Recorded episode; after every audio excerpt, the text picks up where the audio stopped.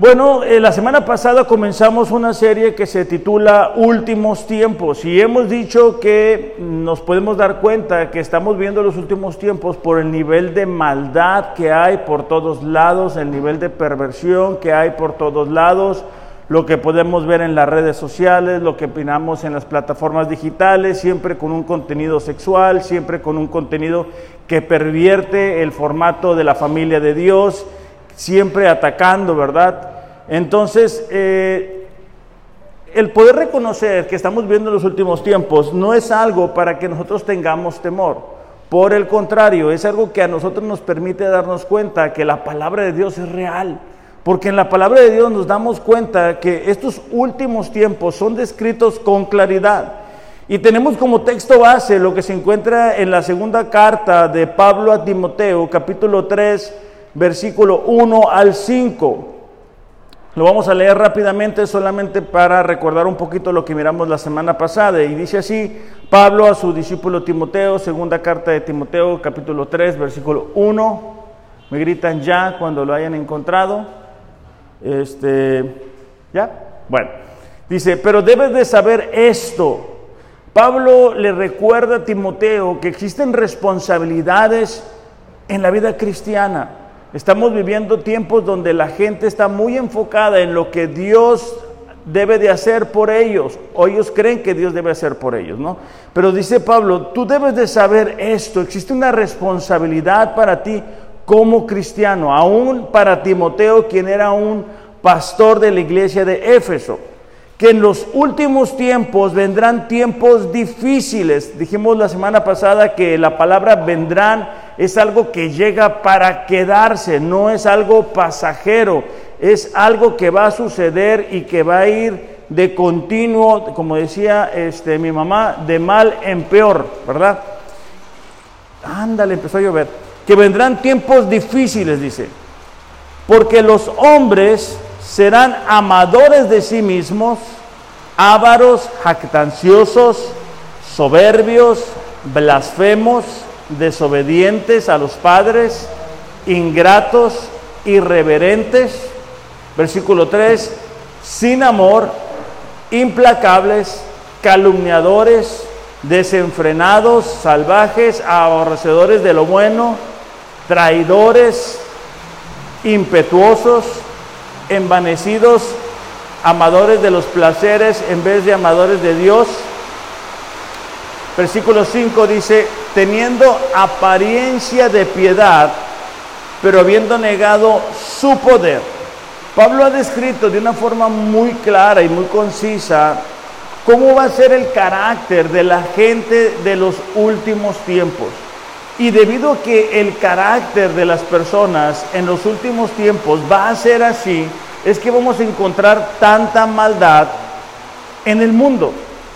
Entonces Pablo dice, ten cuidado porque estas personas, además de tener estas características en su carácter, van a tener apariencia de piedad, van a eh, simular o exteriormente van a querer mostrar que te aman o que se interesan por ti, pero eso no es así, porque dice, niegan el poder de la eficacia, a esos evita. Entonces, una vez que hemos encontrado las características de las personas de los últimos tiempos, la pregunta que surge para nosotros es, ¿qué podemos hacer? Es decir, son los últimos tiempos, necesitamos vivir con sabiduría, necesitamos vivir a la luz de la palabra, pero ¿qué podemos buscar o cómo podemos contrarrestar esa maldad? Bueno, el, mensaje del día de hoy es el carácter para los últimos tiempos.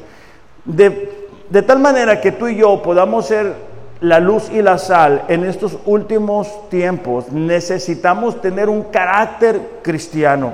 La iglesia pierde el poder de ser la luz y la sal porque pierde sus convicciones. Hay cristianos que son movidos por todo tipo de corrientes, que van de aquí para allá, que no logran anclarse, que no tienen compromiso con la lectura de la Biblia en un año, que no tienen compromiso con la iglesia, que no tienen compromiso con nadie. Entonces son cristianos nominales, son cristianos que no influencian la vida de nadie. ¿Por qué? Porque el señorío de Cristo aún no está sobre ellos. Ellos piensan que son cristianos, ellos quizá han acudido algunas veces a la iglesia, pero no necesariamente han nacido de nuevo. Entonces, una vez que Pablo ha descrito a estas personas, en el versículo 10 vamos a encontrar esperanza para nosotros, pero también una guía para estos últimos tiempos. Versículo 10. Eh, acuérdense, es Pablo escribiéndole a Timoteo, dice, pero tú has seguido mi enseñanza, mi conducta, mi propósito, mi fe, mi paciencia, mi amor, perseverancia, persecuciones y sufrimientos. Como los que me sobrevivieron en Antioquía, en Iconio y en Listra. Recordemos que Pablo, mientras hacía esos viajes misioneros, no necesariamente iba en un automóvil siendo llevado por un chofer privado. Por el contrario, él comúnmente iba caminando, muchas veces los viajes misioneros eran interrumpidos por lapsos o periodos de tiempo donde él estaba puesto en prisión. Entonces, eh, dice, ¿qué persecuciones sufrí? Pablo de alguna forma está expresando, ¿verdad? Lo que él enfrentó. cuando cuando estas personas con ese carácter corrompido estaban intentando frenar el evangelio, se recordarán que cuando, bueno, cuando leemos la historia de Pablo nos damos cuenta que cuando no le llovía le llovizna, ¿va? O sea, eh, lo traicionaban, lo ponían en, persecución, lo atacaban, lo, este, ¿cómo se dice? Cuando lo calumniaban. Entonces, eh, dice Pablo, ¿qué persecuciones sufrí? Pero de todas ellas me libró el Señor. Versículo 12, en verdad, todos los que quieren vivir piadosamente en Cristo Jesús serán perseguidos. ¿Por qué? Porque cuando tú intentas ir en contra de la corriente, cuando tú intentas ir en contra de los valores de la sociedad en la que nos encontramos viviendo, vamos a experimentar adversidad. O sea, por ejemplo, ahorita, ¿verdad? Que se está viviendo un fin de semana desenfrenado donde hay cerveza y de otras cosas, ¿verdad? Si tú intentas decir que eso atenta con la seguridad, nos puede meter en un problema, este, eso, eso no va a ser bienvenido. Los jóvenes vienen de todos los lugares a este lugar a escuchar eh, pornografía musical, ¿no? Porque eso es lo que son ese tipo de canciones. Entonces, cuando tú intentas decir, hey, ¿sabes qué? Eso no está bien. Eso no, no, no te va a ayudar a encontrar. Ahorita, me gustó lo que Nefi oraba, ¿no? Porque él oraba de que la gente se dé cuenta que ahí no está la felicidad. En el alcoholismo no está la felicidad. En la drogadicción no está la felicidad. En perderse en la juventud no está la felicidad. Entonces dice, versículo 13, pero los hombres malos e impostores irán de mal en peor engañando y siendo engañados. Las personas que han sido descritas en los primeros eh, versículos del capítulo 3 de esta carta a Timoteo, dice, ¿sabes qué? Aparentemente van a estar bien. Dura un tiempo su influencia, dura un tiempo su poder, dura un tiempo cuando Dios de alguna manera permite que les vaya bien pero van a ir de mal en peor. Eso lo vemos a, lo largo de la historia, cuando hay personas que se han levantado y han dicho que Dios no existe. Y vemos que personas se levantan y se levantan y, fallecen, obviamente, ¿no? Entonces, ya después es, olvidado, es puesto en el, en el, en el, en el, vamos a decirlo, en el pasado, y ya la gente no toma en cuenta sus puntos de vista. Solamente Jesucristo fue el único que resucitó. Pero esas personas que se levantan en contra del conocimiento de Dios, que acaba de pasar, ¿no? Este, hay un, eh, este gobernador de, hay un gobernador de Estados Unidos que dijo, atacó la fe cristiana cuando empezó el COVID y este, se burló de Dios. Bueno, después fue descubierto en una falta y fue destituido y, ahora, como digo yo, ¿verdad? Se le hizo bolas el engrudo porque ya no es gobernador, está en peligro su familia. Y eso es lo que sucede cuando nosotros vivimos una vida fuera de la palabra de Dios, fuera de los principios de la palabra de Dios. Entonces, versículo 14 dice, tú sin embargo persiste en las cosas que has aprendido. Subrayen esa palabra o frase, persiste. Es importante para nosotros como cristianos entender que estamos en una batalla y tenemos que persistir. La vida cristiana no es un juego, la vida cristiana es algo de vivir o morir. No está únicamente en nuestro futuro y nuestra esperanza en juego, sino también el de nuestra familia. Tenemos un enemigo y el enemigo, como decía Carlos, busca robar, matar, destruir, anda como un león rugiente, nunca se sacía. Busca cómo destruir jóvenes, señoritas, matrimonios, niños, o sea, él, no para y nosotros tenemos que persistir en las cosas que has aprendido, dice Pablo, y de las cuales te convenciste, sabiendo de quiénes las has aprendido. Desde la niñez has sabido las sagradas escrituras, las cuales te pueden dar la sabiduría que lleva la salvación mediante la fe en Cristo Jesús. Entonces, si vamos a ver cuál es el carácter que debemos de tener para los últimos tiempos, me gustaría brevemente resumirte lo que es carácter. Carácter es el conjunto de rasgos, cualidades que indican la naturaleza propia de una persona. Te lo voy a repetir.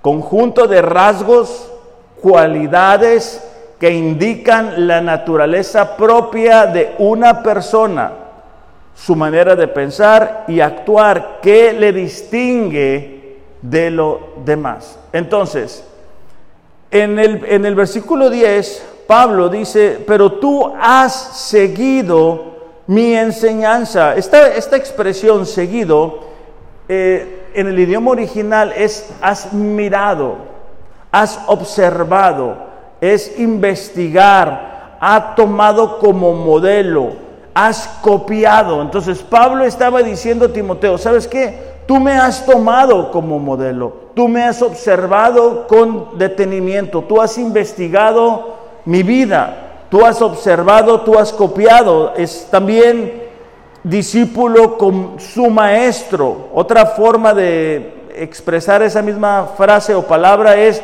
has estudiado de cerca, has seguido en espíritu pero lo que más me gustó es esta que encontré. Dice, has observado cuidadosamente con el fin de que lo reproduzcas. Entonces, Pablo le estaba diciendo a Timoteo, ¿sabes qué? Tú has observado acerca con el fin de reproducir lo que en mí has visto.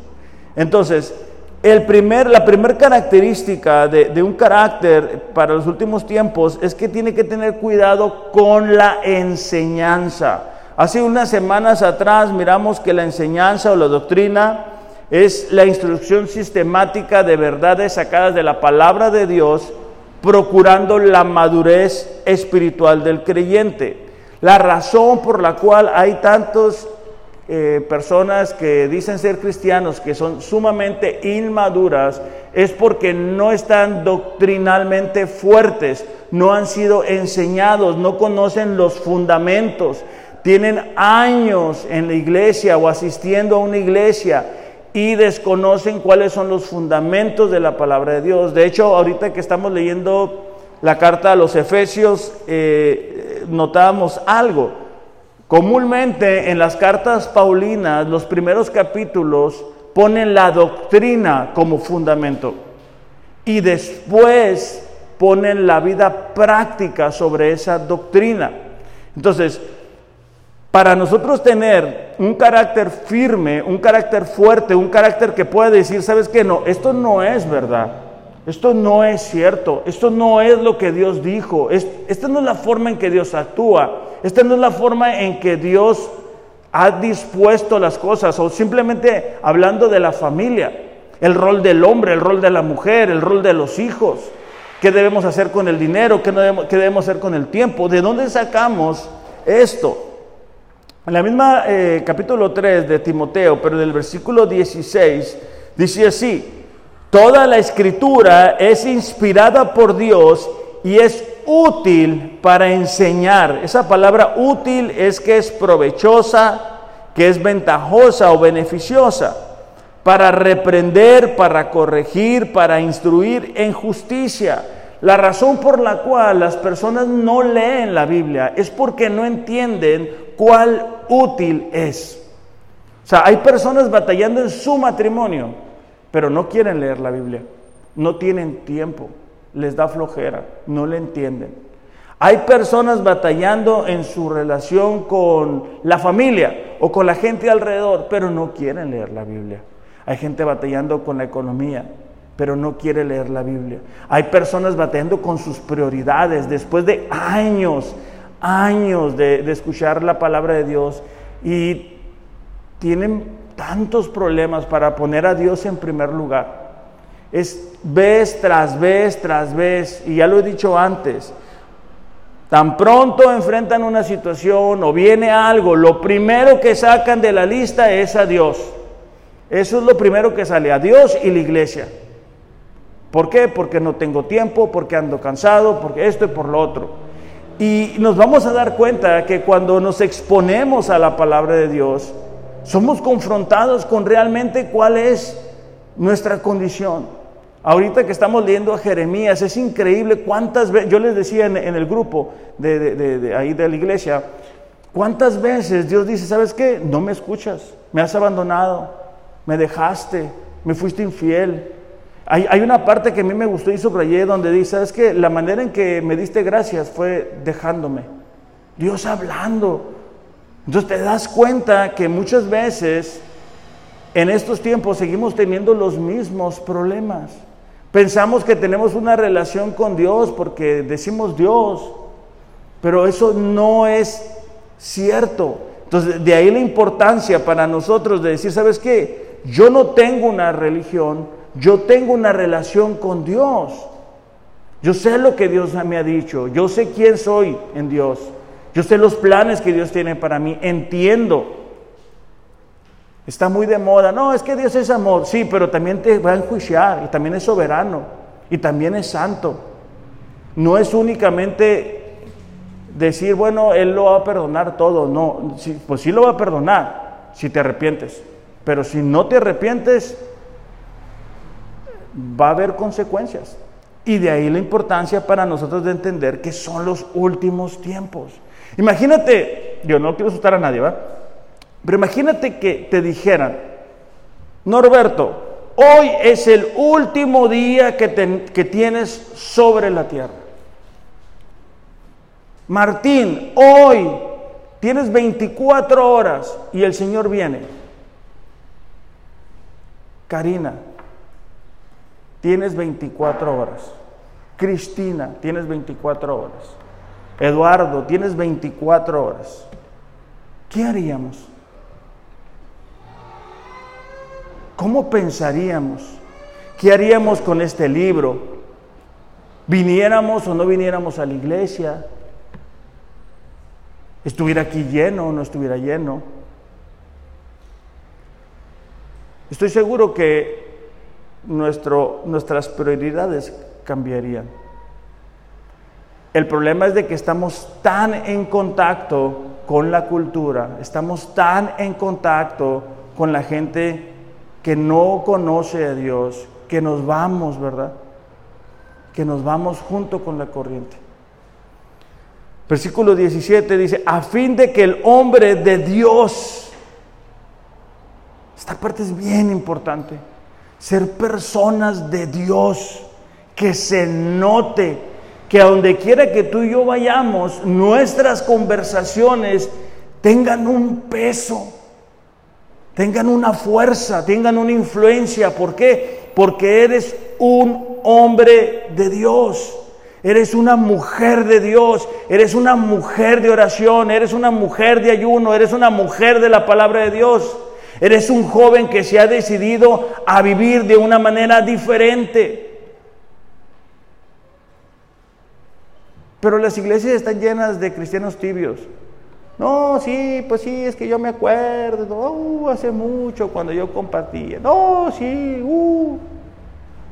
Y el Señor ya viene. O sea, necesitamos tener las cuentas al 100. No tarda en llegar. Dice, equipado para toda buena obra. Bueno, ¿cómo puedo vivir de una manera diferente? Bueno, yo necesito estar equipado con la herramienta. Bueno, yo no soy muy, yo, bueno, no soy muy bueno, soy malísimo para la cuestión de la herramienta.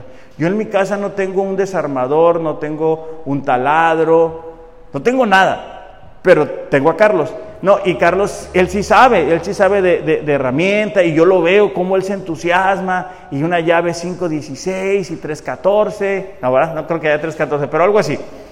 Y, te das cuenta que para toda obra, para cada cosa que se va a realizar, se necesita de una herramienta en específico. No es la misma herramienta que se utiliza para una cosa que para la otra. Por ejemplo, Nefi, ¿no? Que, me corta el cabello. Bueno, yo lo veo, ¿verdad? Usa una herramienta para aquí, una herramienta para los gallos, gallos se llama, gallos, y otra para acá y otra para allá pero no puede utilizar lo mismo. Ok, nosotros como cristianos no podemos usar Juan 3:16 para toda la vida. Ah, sí, es que Dios amó al mundo. Sí, esa es una parte, pero quémate toda la Biblia completa. Por eso es que somos insistentes. Hay que leer la Biblia en un año. Hay que leer la Biblia en un año. Si leyéramos la Biblia en un año, la iglesia estuviera en un punto totalmente distinto nuestras vidas fueran tan diferentes. ¿Por qué? Porque estar leyendo la Biblia en un año nos lleva a estar juntos en el Espíritu. La razón que decidimos estar ayunando los, domingos de agosto y, y, el primer mes de, perdón, el primer domingo de cada mes es para eso, es para unirnos, es para que yo me dé cuenta que si no vengo a la iglesia afecto la dinámica de las demás personas. Es para que yo me dé cuenta que como esposo necesito mejorar, que yo como esposa necesito hacer cambios, que yo como joven tengo que levantar la mano y decir, ¿en qué ayudo? ¿Qué puedo hacer?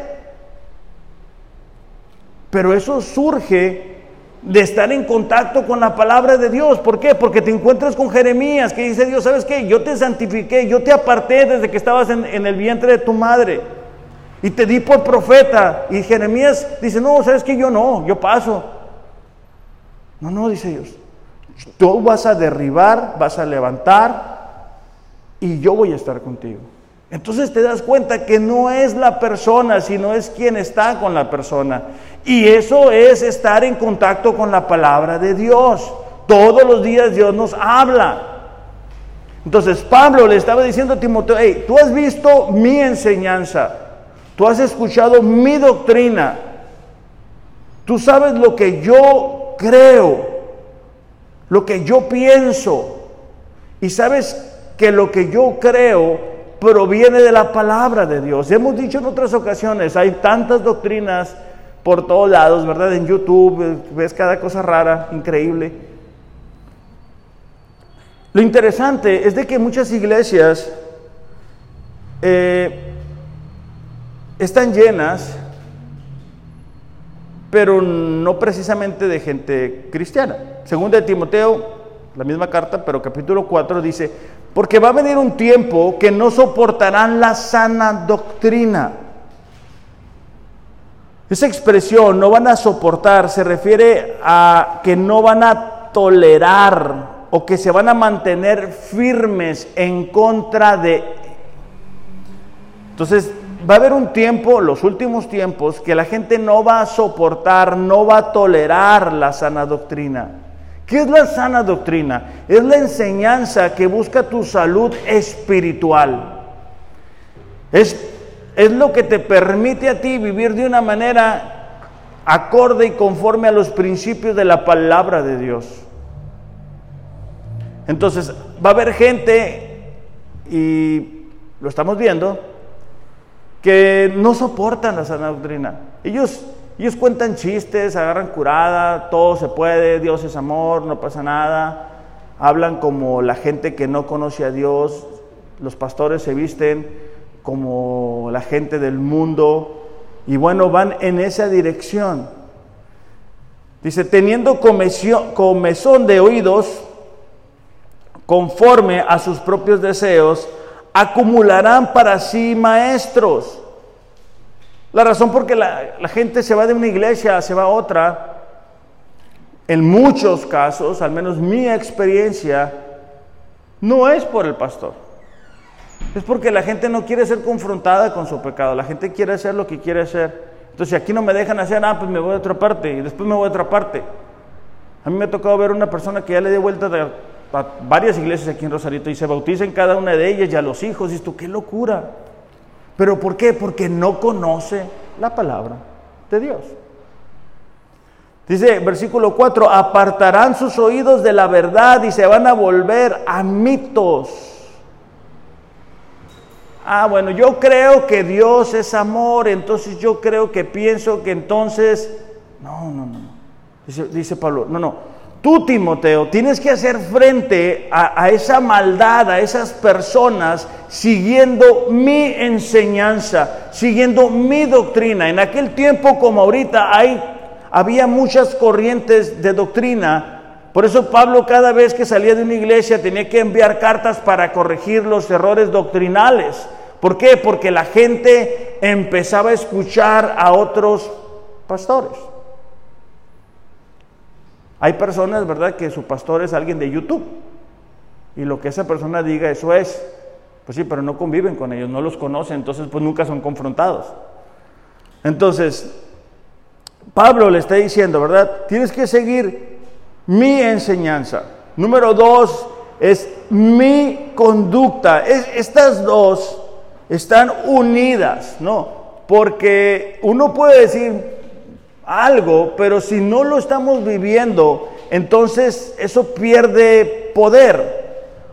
Pablo había estado con Timoteo y Timoteo había visto de que Pablo lo que enseñaba era lo que vivía. Pablo no iba de pueblo en pueblo diciendo, bueno, yo creo esto, pero viviendo de una manera diferente. Entonces, eso nos habla de de que seamos cristianos genuinos, cristianos íntegros, Cristianos que sepamos decir, no, gracias, no voy a hacer eso. Cristianos que sepamos decir, blanco, negro. No hay otra opción. A mí me pasó que dos personitas se fueron de la iglesia porque me dijeron, oye, eh, pastor, este, nos queremos casar. Ah, ok, perfecto. ¿Qué necesitamos? Bueno, lo que necesitas es estar bautizado, venir a unas pláticas, este, prematrimoniales.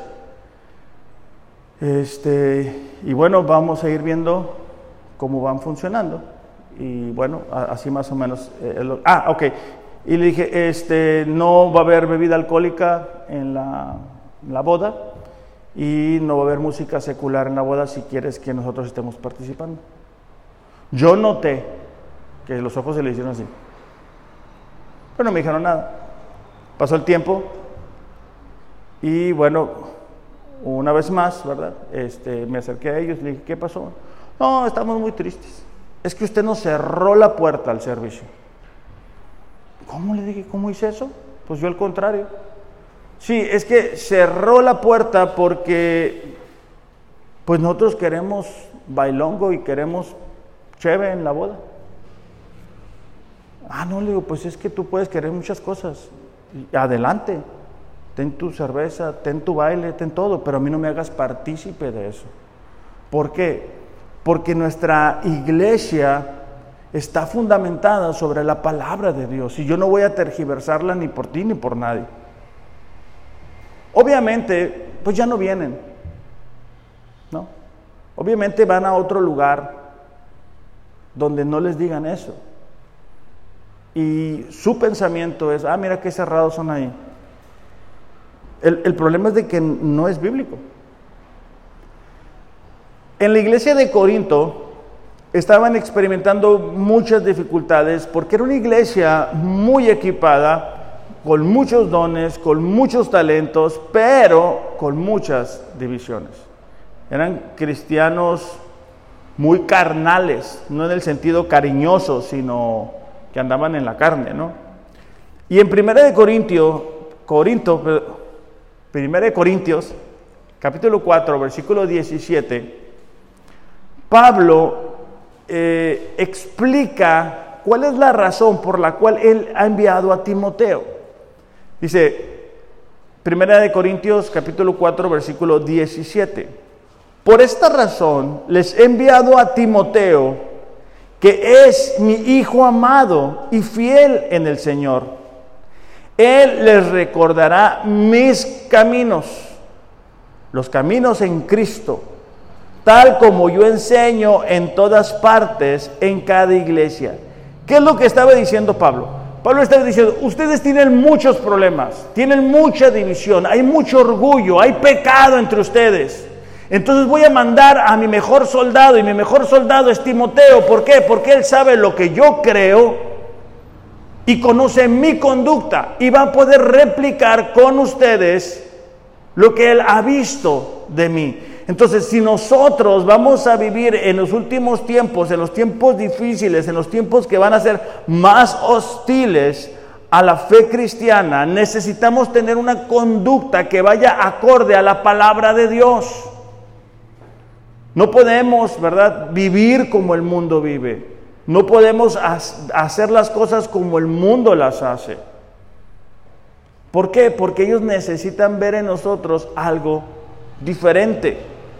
De hecho, en 1 Timoteo capítulo 4 versículo 12, Pablo le dice al mismo Timoteo, no permitas que nadie te subestime por ser joven. Eh, eh, eh, cuando Timoteo recibe esta carta, él no era un joven así como de 15 años, él era un joven como de 40 años aproximadamente. Bueno, pues, fíjate, así como yo más o menos poquito, bueno, yo estoy un poquito más joven, pero hay más o menos. Pero en ese tiempo, culturalmente, la edad para que alguien fuera un pastor en una iglesia, ellos lo consideraban a Timoteo muy joven. Entonces dice, bueno, sé un ejemplo para ellos en la conducta o en la forma en que tú vives, Timoteo. Entonces, cuando tú y yo vayamos al mandado, cuando tú y yo salgamos a la calle, vayamos a un lugar, lo que debemos de hacer es que lo que hemos visto aquí lo pongamos en práctica. Porque así nuestro carácter va a hacernos lucir diferentes a las demás personas. Ya no nos regimos por los criterios y por los pensamientos que antes teníamos, sino por los criterios o los principios que encontramos en la palabra de Dios. Por eso es que Pablo le dice a Timoteo, hey, sé un ejemplo para ellos, sé un modelo, no te conformes con pasar de panzazo. No, no, no, no. Lleva tu estándar a lo más alto. Yo les he dicho a, los jóvenes, depende qué tanto quieres llegar a ser en la vida cristiana. Si tú quieres ser un cristiano más o menos, pues bueno, no se necesita hacer mucho. Pero si tú quieres ser un cristiano relevante, un cristiano de influencia, ahí sí necesitas meterte más con el Señor. A una edad, bueno, entre más chicos, mejor. Entonces, en este mismo sentido, eh, Pedro, Pedro le tocó un tiempo también diferente, eh, difícil, perdón, porque en ese tiempo los cristianos los culpaban de todo.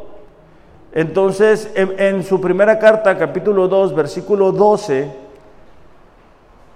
Pedro les dice cómo podían contrarrestar los ataques que ellos estaban recibiendo por ser cristianos. Primera de Pedro, capítulo 2, versículo 12. Pedro está después de donde estábamos.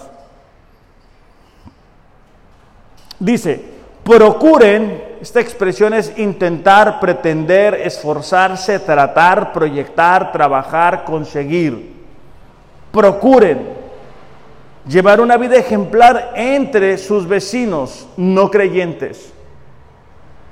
Fíjate la, la, palabra procurar, ¿no? Que es intentar, pretender, esforzarse, tratar, proyectar, trabajar, conseguir para tú y yo poder vivir una vida ejemplar delante de la gente que no es creyente, vamos a tener que esforzarnos, o sea, eso no nos va a caer del cielo. Vamos a tener que trabajar, vamos a tener que pretender, intentar, procurar proyectar, es decir, ¿cómo le hago para vivir de una manera diferente? Así dice, por más que ellos los acusen de actuar mal, ¿quiénes? Los no creyentes, verán que ustedes tienen una conducta honorable y le darán honra a Dios cuando Él juzgue al mundo. Es decir, ellos se van a dar cuenta que tú y yo vivimos por principios distintos a los que el mundo vive.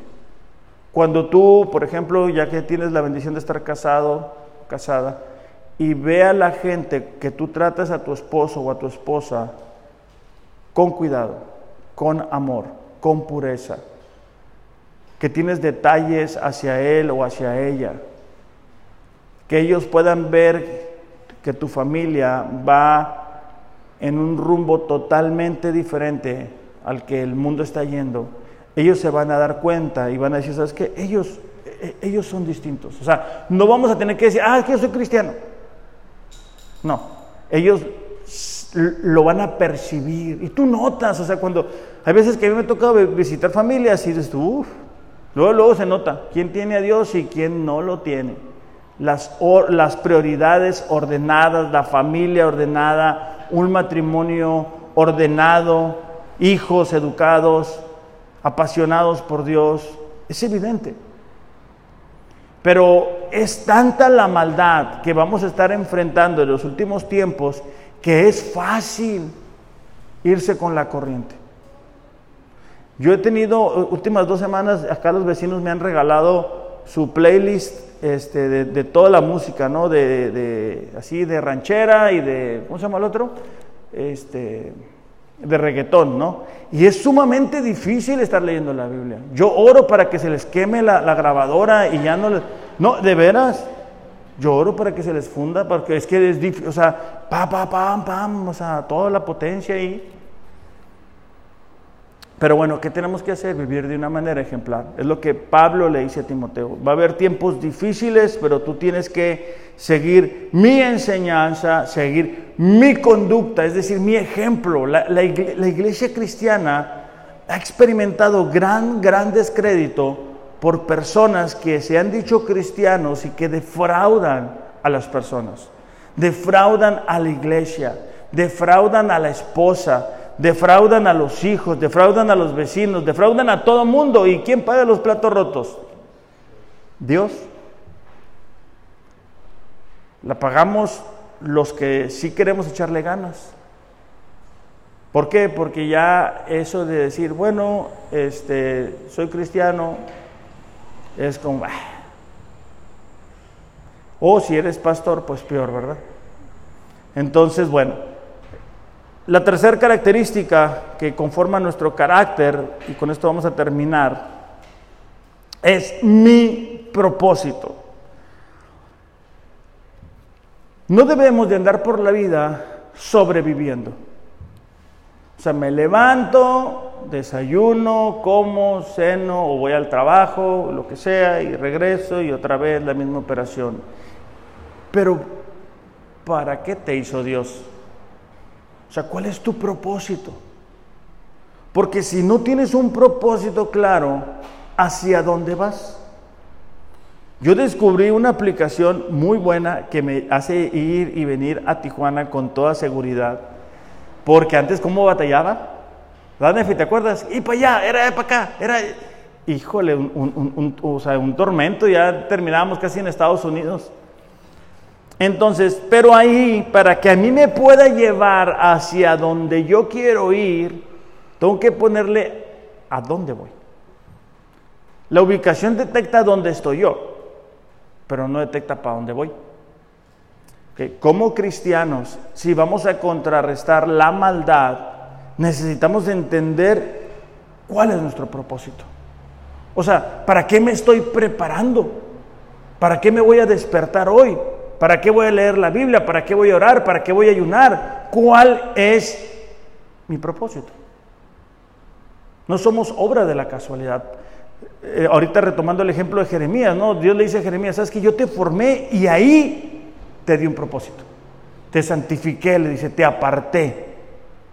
Y así es con cada uno de nosotros. Pero si no entendemos esa parte, pues vamos a ir arrastrando los pies por la vida, ¿verdad? Vamos a ir en una vida desenfrenada. Y no es así. Entonces, Timoteo había visto que a pesar de la adversidad que Pablo enfrentaba, él tenía un propósito, era el propósito que a él le permitía superar traiciones, persecución, tiempos en cárcel, naufragios, haber sido golpeado, apedreado. Si no hubiera tenido Pablo un propósito, ¿cómo se levanta? ¿Para qué te levantas? Hombres, no me dejarán mentir, ¿verdad? Hay días que esto, ay, qué flojera. Pero te acuerdas que tienes una familia, te acuerdas que tienes cosas que hacer. Y bueno, los dolores se van y uno se levanta y tienes que echar para adelante. Pablo describe su propósito en su carta a los filipenses, capítulo 3, versículo 12. Filipenses 3:12 dice, no quiero decir Filipenses 3:12, ustedes pueden. Vamos, Lalo.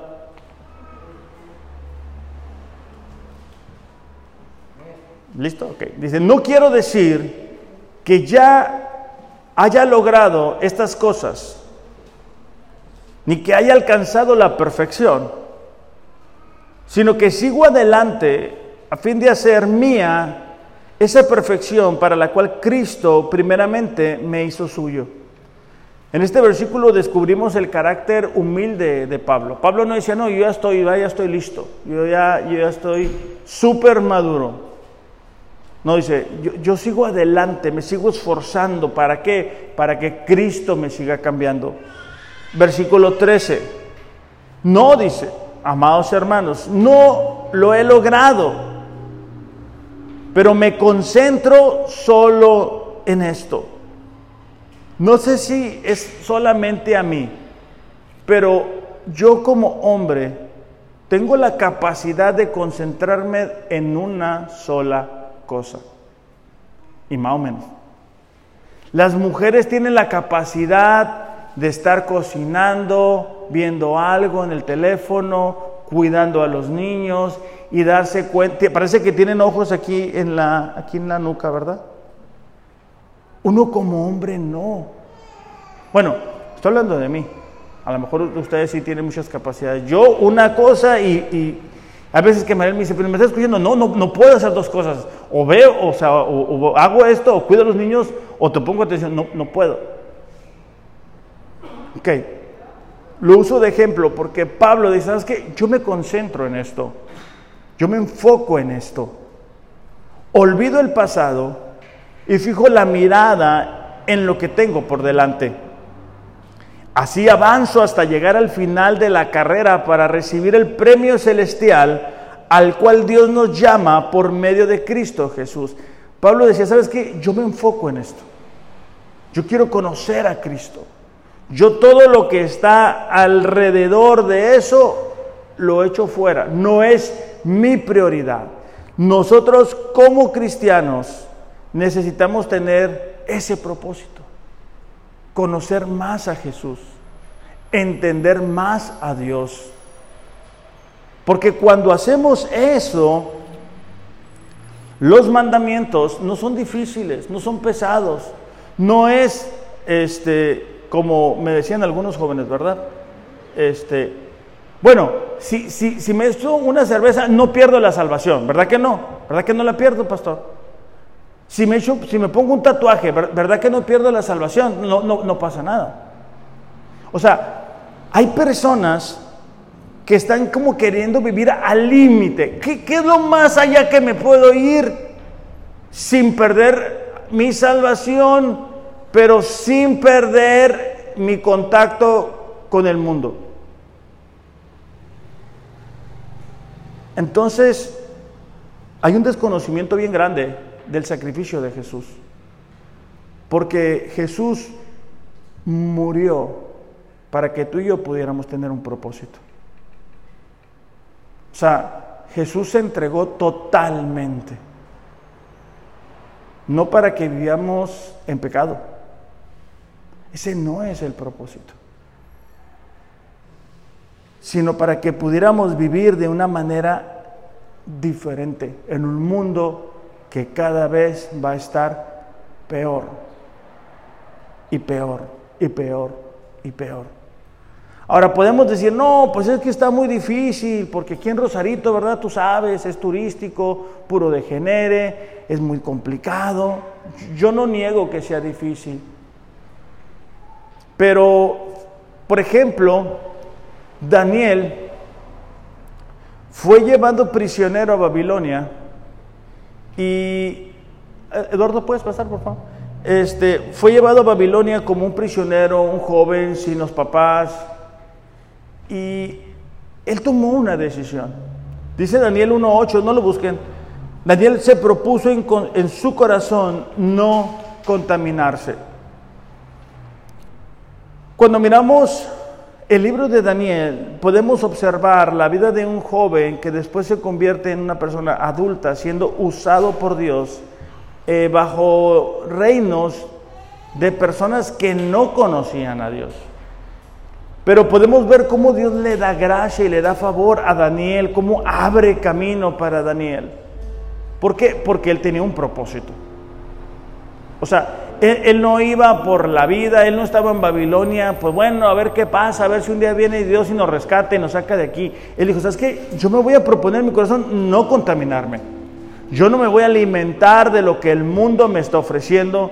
Yo no me voy a alimentar de plataformas digitales que atentan con los valores que yo encuentro en la palabra de Dios. Yo no me voy a contaminar con conversaciones que afectan mi relación con Dios.